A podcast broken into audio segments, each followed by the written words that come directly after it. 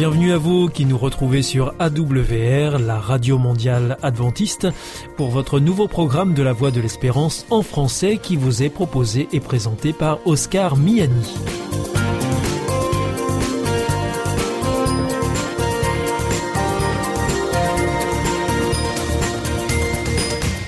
C'est donc parti pour les 30 prochaines minutes ensemble.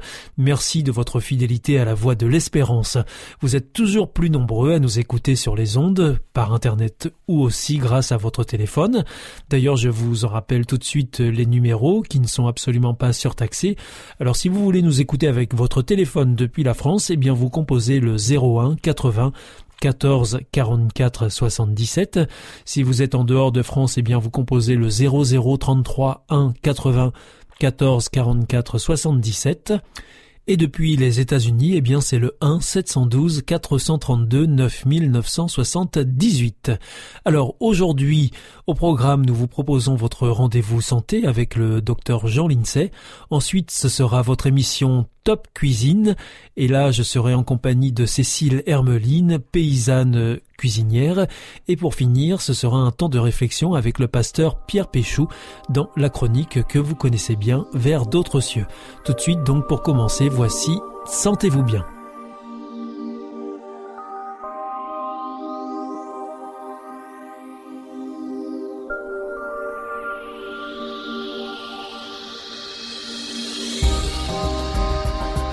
Sentez-vous bien, une émission de santé publique avec le docteur Jean Lincey. Depuis quelques émissions, le docteur Jean Lincey aborde le sujet des menaces auxquelles nos sociétés doivent se préparer à faire face. Aujourd'hui, dans Sentez-vous bien, il évoque les solutions à ces menaces qui parfois paraissent fantasques, mais pourtant bien réelles. Il faudrait que on ait des systèmes de récupération d'eau sur toutes les descentes de gouttières. Vous savez que sous nos latitudes, chaque mètre carré de toiture récupère 800 litres d'eau par an. Il suffit d'avoir un récupérateur de 500 litres au pied de cette descente de gouttière.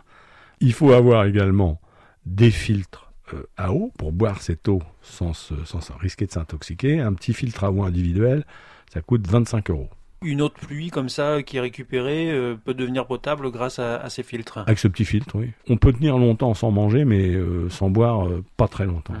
Bon. Il faut avoir dans tous les foyers des radios autonomes avec dynamo et panneaux solaires et prise USB. Donc qu'est-ce que vous appelez une radio autonome? Elle est autonome parce qu'on n'a pas besoin de la brancher sur le secteur. Et elle se recharge avec une dynamo? Elle a une petite dynamo. Donc on peut écouter la radio même si on n'a plus d'électricité. Voilà, on peut écouter la radio même si on n'a plus d'électricité. Et on peut la grande nouveauté, c'est qu'on peut recharger le portable. C'est-à-dire que si on a une crise, avec, imaginons, une rupture dans les chaînes d'alimentation électrique, les systèmes téléphonie mobile sont assez résilients, pourraient fonctionner encore un moment, et donc, mais si vous avez un portable et que vous ne pouvez pas le charger, euh, ça ne sert pas grand-chose. Donc ces radios ont une dynamo, un panneau solaire, donc vous la rechargez en tournant la manivelle ou en l'exposant au soleil, et avec la prise USB, vous pouvez recharger votre portable. De surcroît, ces radios font lampe électrique. Donc c'est multifonction. C'est hein. multifonction. Mmh. Ça, déjà avec cette radio autonome, vous pouvez recevoir les consignes des autorités et vous pouvez y voir. Troisièmement, il faudrait avoir des réserves de un ou deux mois de nourriture dans toutes les collectivités. Les cantines des entreprises et des écoles devraient avoir un surstock de nourriture qui serait déstocké à l'approche de la péremption, tout simplement. Il faudrait aussi demander aux familles, aux ménages, d'avoir un petit surstock, avoir environ un mois de nourriture sous forme de pâtes, riz, légumineuses, conserves éventuellement du lyophilisé. Pour éviter de paniquer le jour où euh, d'un coup euh, une crise surgit. La grande idée de tout ça, c'est d'éviter la panique. On ne se rue pas sur les magasins en cas de crise parce que on a chez soi. Puis on a été préparé, on a fait des exercices, on ne s'affole pas.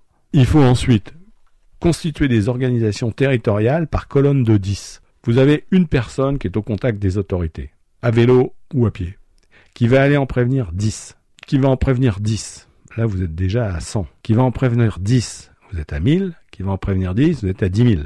Donc une colonne en 5 couches touche 10 000 personnes. Il faut mettre le nombre de colonnes qu'il faut selon la, taille de la, population. Le gros avantage de ce système, c'est que c'est un réseau social du monde réel, low cost, ultra basse technologie, qui crée du lien social. Et on peut faire des exercices une fois par an, Comme ça, les gens se connaissent, sont prêts à le faire. Évidemment, on ne peut que conseiller d'avoir des vélos dans tous les foyers. Oui, j'allais venir. Où, est le vélo dans tout ça? Pour assurer plus facilement le ravitaillement en cas de crise. Bien sûr. Donc, euh, encourager tout un chacun à avoir un, vélo chez soi. Hein. Bah oui, oui, bien sûr. Maintenant, je pense qu'après le Covid, ça, on, le saura. Il faut une boîte de masques chirurgicaux dans chaque foyer. Dans les zones à risque technologique, il faudrait imaginer avoir un masque avec cartouche filtrante par personne dans les logements. Et neuvième point, il faudrait des billets non monétisés, non falsifiables, stockés par les collectivités. Pourquoi? Ben Parce que si on avait une grosse crise financière, on pourrait même avoir euh, une hyperinflation, une perte de la valeur de la monnaie, euh, de l'euro par exemple, et euh, ces billets seraient distribués par les collectivités pour que l'économie de proximité et de première nécessité continue à fonctionner. Donc en fait, on met une deuxième monnaie en circulation. Oui, une monnaie locale, bah, il y en a beaucoup. Hein. Oui, c'est vrai que ça, se fait, beaucoup. Hein. C'est une monnaie locale pour éviter à la population de revenir au troc et au bon d'alimentation. Mhm. Hein, c'est plus, c'est plus fluide, c'est plus organisé. c'est plus organisé. La valeur de cette monnaie serait déterminée localement euh, en fonction de la valeur euh, d'un panier de produits de première nécessité. C'est mhm. pas très compliqué à organiser. Par contre, ça évite le collapsus économique. L'économie, la petite économie de survie locale de proximité continue à fonctionner. En plus, si on est capable de résister à une crise avec ces mesures, on est en développement durable. Et au passage, on a créé beaucoup de liens sociaux. Les gens se reparlent, se connaissent avec les colonnes euh, par les cinq couches, avec les par dix, là dont on a parlé tout à l'heure. Ça créerait du lien social direct entre les autorités et tous les habitants du territoire. Et on relocalise. Et on relocalise. Merci beaucoup, docteur Jean Lincey. C'était donc euh, Sentez-vous bien. Et on se retrouve bientôt pour une prochaine émission. À bientôt. Au revoir. Au revoir, Oscar.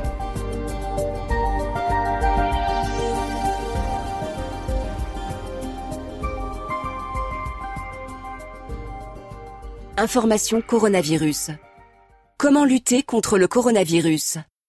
Quand nous parlons ou quand nous toussons, nous pouvons transmettre le virus par de petits postillons. Quand on pose sa main sur une surface contaminée et ensuite sur son visage que l'on touche des centaines de fois par jour, le virus peut nous infecter en passant par la bouche, le nez ou les yeux. En sortant, une personne, même si elle ne semble pas malade, peut contaminer trois personnes en moyenne, qui à leur tour en contaminent trois autres. L'épidémie se propage alors à toute vitesse mais en nous lavant les mains très souvent, en toussant dans notre coude ou dans un mouchoir jetable, en respectant une distance d'au moins un mètre avec les autres, en restant confiné chez soi et en limitant nos sorties à nos besoins essentiels, nous évitons la propagation du virus pour nous et pour les autres. Ensemble, faisons bloc contre le coronavirus. Plus d'informations au 0800 130 000 ou sur gouvernement.fr. Ceci est un message du ministère des Solidarités et de la Santé.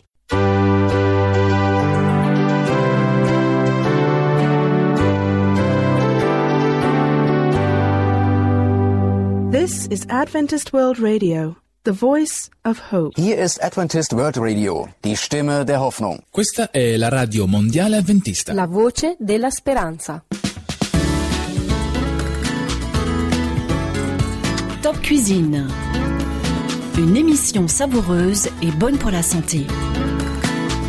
Avec Cécile Hermeline, paysanne cuisinière présentée par Oscar Miani. Cécile Hermeline, bonjour. Bonjour. Merci de nous recevoir euh, dans votre magnifique euh, jardin. Vous êtes euh, ici pour notre émission Top Cuisine et vous êtes auteur d'ouvrages et notamment de celui-ci qui s'intitule Gastronomie végétale qui est paru aux éditions Vie et Santé. Et alors, comme à votre habitude, eh bien, vous allez nous parler de cuisine et en particulier d'une recette, les galets à la courgette.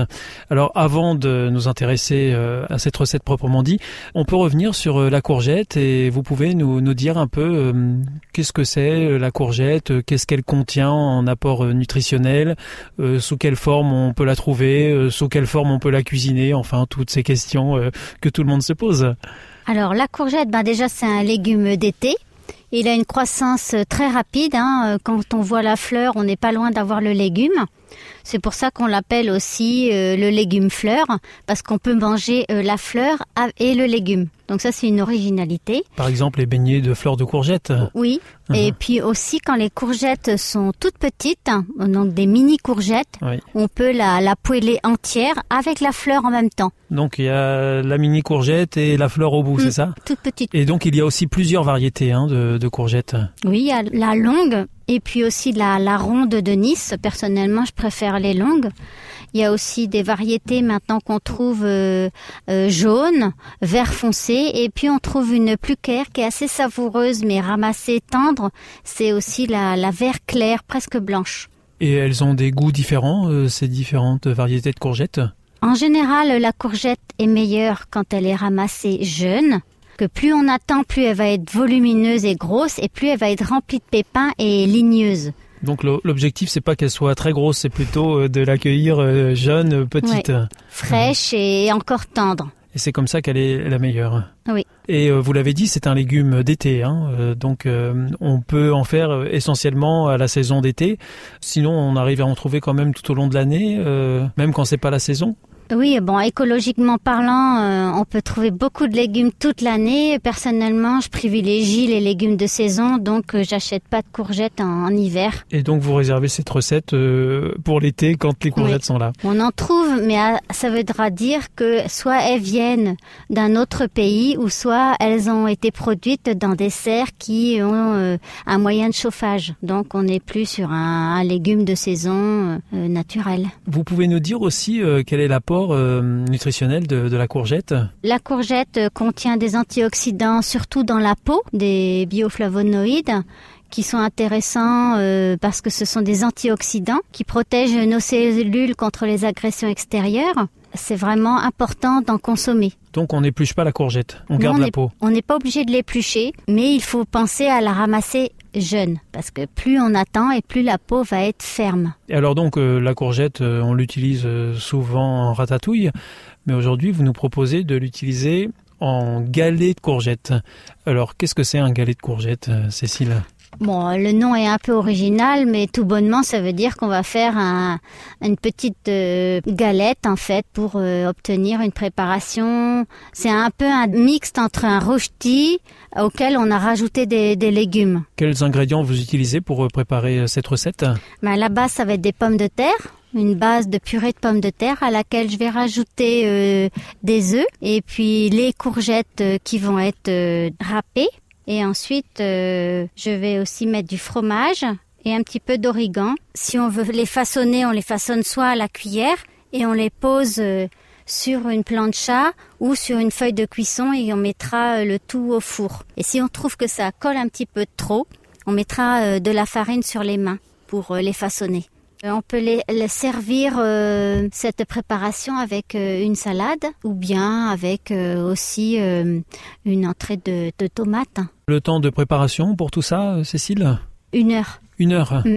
Et de cuisson, euh, préparation, cuisson comprise Oui, ou- c'est englobé là. Donc en fait, je rappelle aux auditeurs qu'ils peuvent retrouver euh, cette recette dans votre euh, ouvrage Mhm. euh, Gastronomie végétale, paru aux éditions Vie et Santé, et euh, on peut y retrouver une cinquantaine de recettes euh, réparties en trois catégories entrée, plat et dessert. Oui. Voilà, merci beaucoup Cécile, c'était Top Cuisine. À bientôt. À bientôt, Au merci. C'était Top Cuisine avec Cécile Hermeline, paysanne cuisinière présentée par Oscar Miani et en partenariat avec Hop Channel France.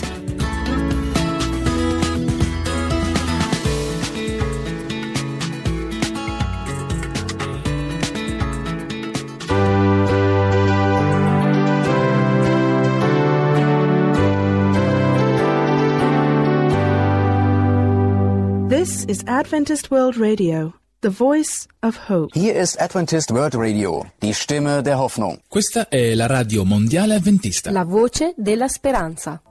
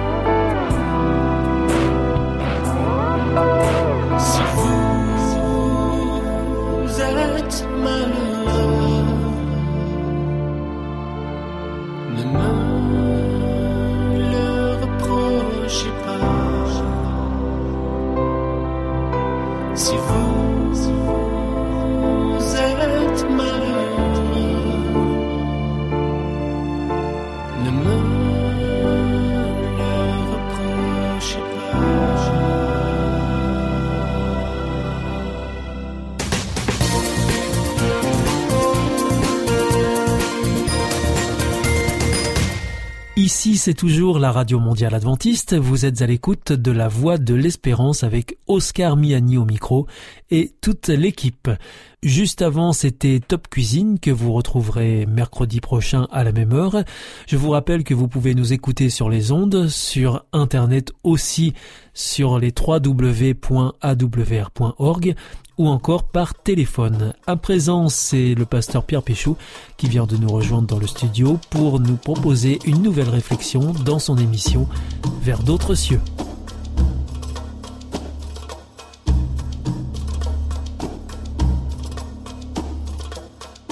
Pierre Péchou, bonjour. Bonjour Oscar, chers auditeurs, bonjour. Merci de nous rejoindre une nouvelle fois au micro de Vers d'autres cieux. Comme à votre habitude, vous nous invitez aujourd'hui à la réflexion à partir d'un texte biblique que l'on trouve dans la première lettre de Pierre au chapitre 3 et au verset 17.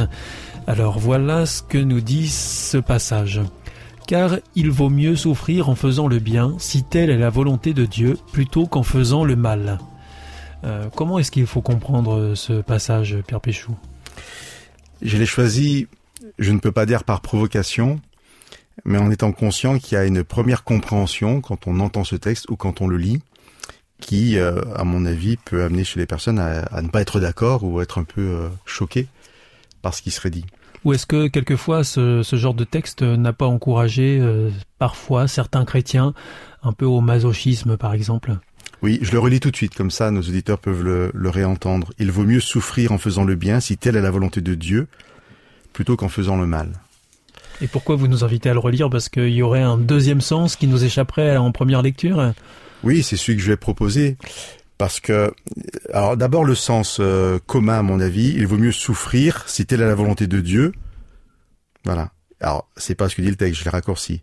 Mais souvent, on le comprend comme ça. Et là, ça revient à votre remarque que c'est peut-être un appel à, pour certains chrétiens au, au masochisme, c'est-à-dire à volontairement euh, même rechercher la souffrance. On, on le vérifie parfois. Hein. Tout à fait. On a des, des exemples dans l'histoire de flagellation, d'auto-flagellation. Les gens se fouettaient eux-mêmes, par exemple. On arrive à cette notion de souffrance méritoire. Plus je souffre, plus euh, j'ai des mérites devant Dieu. Alors je pense que ce verset ne parle absolument pas de ça. Quand je l'ai relu, et je vais le faire encore une fois, je l'ai relu incomplètement, il vaut mieux souffrir si telle est la volonté de Dieu. Et là encore, ça serait, ben voilà, si Dieu veut que je souffre, je souffre. Alors moi, j'ai pas du tout ce- cette conception hein, du rapport à Dieu. Et si je suis dans une souffrance, je vais m'autoriser à demander à Dieu pourquoi il permet telle ou telle souffrance. Oui, et pourquoi est-ce que Dieu voudrait qu'on souffre, par exemple Voilà. Alors moi, je pense que Dieu ne veut pas qu'on souffre. Je, je l'ai dit euh, souvent à ce micro, euh, Dieu insiste pour être appelé Père. Quand il pose cela, cette relation paternelle qu'il a avec nous, c'est pas un père fouettard, c'est un père aimant. Alors le texte complet, il vaut mieux souffrir en faisant le bien si telle est la volonté de Dieu. Et moi, je voudrais raccrocher la volonté de Dieu à faire le bien Et non pas à souffrir. et non pas à souffrir. C'est-à-dire, euh, si la volonté de Dieu, c'est que vous fassiez le bien, êtes-vous prêt à souffrir pour cela? Alors je vais dire les choses autrement, qui sera plus peut-être une interpellation à notre conscience. Si je sais que choisir le bien me fera souffrir, est-ce qu'il ne vaudrait pas mieux que je choisisse le mal pour ne pas souffrir? Alors chacun va répondre en conscience, mais je suis peut-être un peu provocateur. Alors finalement, euh, faire le bien ne serait pas l'apanage des faibles? Eh bien non, parce que ce texte nous invite à, à- à prendre conscience que choisir le bien peut peut-être amener à des, à des conséquences qui à nos yeux peuvent sembler négatives puisqu'elles sont liées à des souffrances, qu'il faut parfois peut-être être plus fort que faible pour effectivement choisir le bien. Même si euh, dans ce que vous dites, c'est que le regard des personnes souvent, c'est que les gens, euh, les personnes sont considérées comme faibles parce qu'elles ont choisi de faire le bien et qu'elles en subissent les conséquences.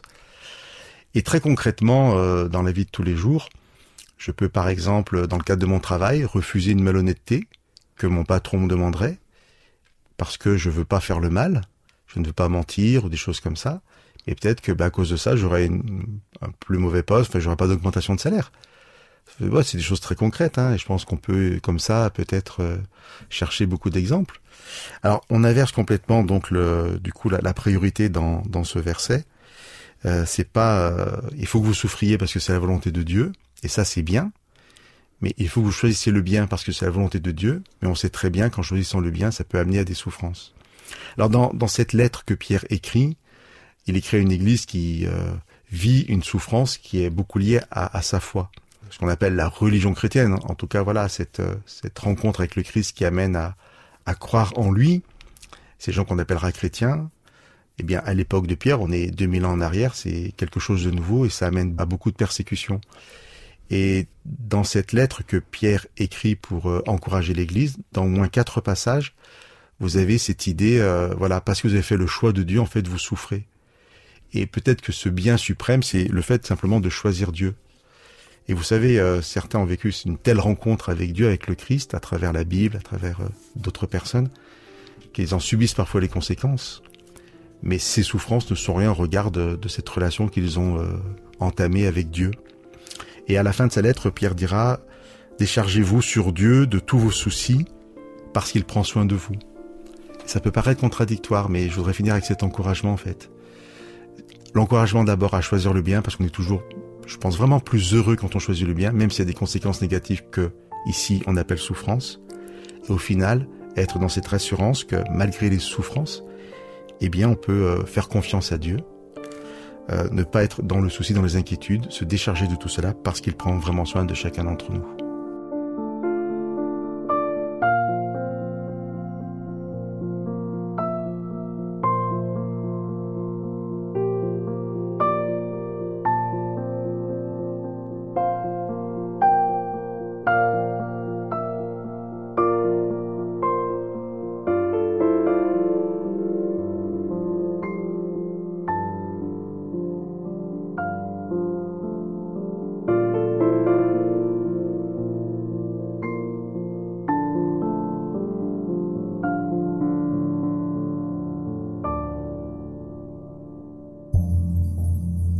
De l'amour. Est-ce un nouveau film? Non, C'est le nouveau cours de l'IEBC. IEBC Oui, l'Institut de l'étude de la Bible par correspondance.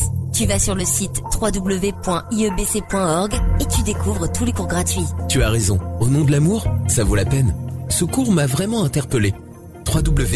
www.iebc.org Notre émission est maintenant terminée. C'était la Radio Mondiale Adventiste, la voix de l'espérance. Je vous donne rendez-vous dès demain à 4h30 sur les 6155 kHz bande des 49 mètres, à 8h sur les 15145 kHz bande des 19 mètres et à 20h sur les 9780 kHz bande des 31 mètres.